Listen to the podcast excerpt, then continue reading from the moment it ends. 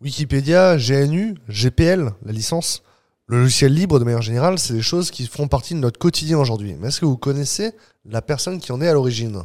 Prenez une position confortable. Aujourd'hui, on va parler de la personne controversée qui est à l'origine de ce mouvement. C'est parti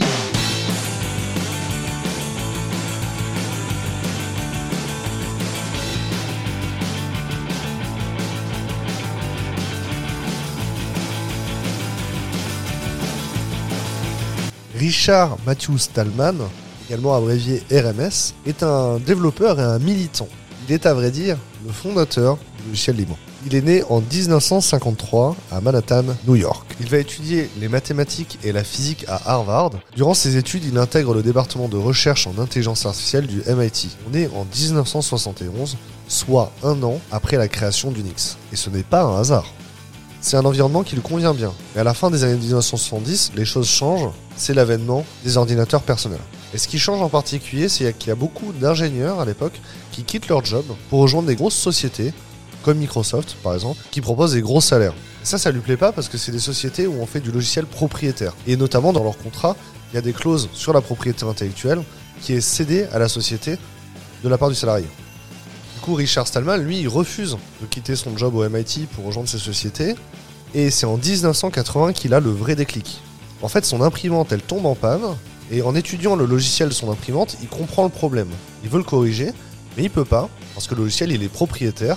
C'est le constructeur de l'imprimante qui le détient. Même si c'est son imprimante, il peut pas corriger le logiciel qui est dessus. C'est en 1983 qu'il lance le mouvement GNU, qui signifie GNU is not Unix. Son but, c'est de créer un système d'exploitation libre qui est équivalent à Unix. Dans cet environnement-là, sur ce système d'exploitation-là, on n'utiliserait que des logiciels qui sont libres. Ça veut dire qu'ils peuvent être librement exploités, distribués, partagés, modifiés. Ils sont libres. Une des premières étapes pour la construction de système d'exploitation, c'est d'avoir un compilateur. Et c'est la naissance de GCC en 1986. En 1987, par exemple, GCC devient le premier et du coup à l'époque le seul compilateur à supporter C++, la nouvelle version du C qui intègre le langage objet. Et ce projet, il est euh, soutenu financièrement par la Free Software Foundation. La Free Software Foundation, c'est quoi? C'est une organisation à but non lucratif américaine qui a été fondée par Richard Stallman pour soutenir le logiciel libre. Et ce, en 1985, soit deux ans avant que GCC supporte C++. Le projet GNU, il prend une dimension intéressante en 1991 c'est le moment où il y a un jeune étudiant finlandais euh, qui va proposer un noyau pour GNU. Cet étudiant, c'est Linus Torvald, et le noyau qu'il propose, c'est Linux. Aujourd'hui, euh, ils s'entendent plus forcément très bien. On peut imaginer que c'est un peu les Avengers, et que Linus Torvald, c'est Captain America, et euh, Richard Stallman, c'est Tony Stark. Richard Stallman, il va populariser à l'époque une notion de copyleft, en opposition au copyright. Le copyleft, euh, ce qui veut dire, c'est qu'une version modifiée d'un logiciel, elle peut être à nouveau distribuée et déployée en respectant la licence d'origine du logiciel. C'est pas le cas du copyright. Le copyright vous interdit de modifier le logiciel. Alors dans leur vision à l'époque, hein, c'est hyper important que le logiciel libre soit contagieux, contamine le logiciel autour de lui. Il faut qu'un logiciel qui soit construit grâce à du logiciel libre soit libre lui aussi. Et par libre, on entend que n'importe qui peut l'utiliser, peu importe ses conditions financières. C'est important. À l'époque, euh, en vrai, il y a tout un mouvement international euh, autour de Richard Stallman. Et j'ai notamment trouvé en faisant des recherches, c'est Vincent 80 en faisant des recherches, qu'en 2017, Richard Stallman a soutenu Mélenchon aux élections présidentielles. Vous le saviez pas, moi non plus. Je ne sais pas ce que je vais faire de cette information après la vidéo. Richard Stallman parle très bien français et utilise comme motto régulièrement liberté, égalité et fraternité. Il donne un sens particulier à cette devise forcément celui de la Révolution française. En 1999, il va évoquer la nécessité pour Internet de disposer d'une encyclopédie qui soit entièrement libre.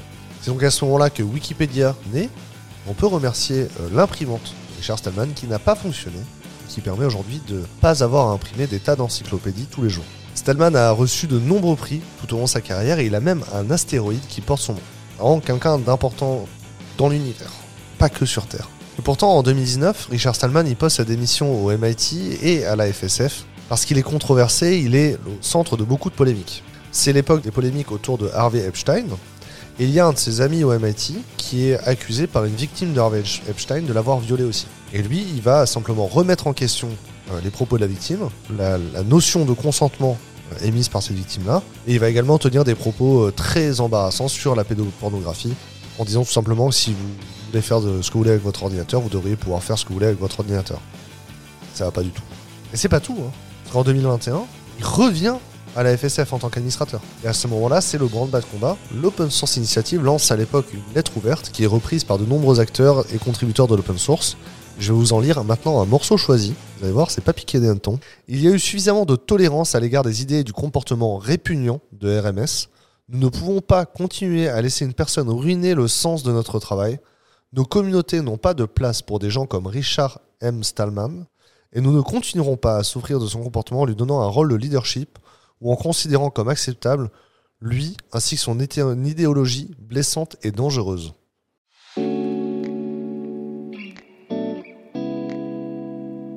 Cette histoire nous fait forcément penser à la question faut-il séparer l'homme de l'artiste qui se pose par exemple dans le cinéma avec Polanski ou Einstein, mais également dans d'autres domaines? Par exemple, on pense à Claire d'Espagne qui a créé des polémiques sur euh, juste la considération des salariés dans une entreprise, euh, Oussama Hamar avec l'usage de faux et, l'ensemble de l'histoire autour de The Family, ou encore avec euh, les salariés du slip français qui font des soirées blackface et appropriation culturelle.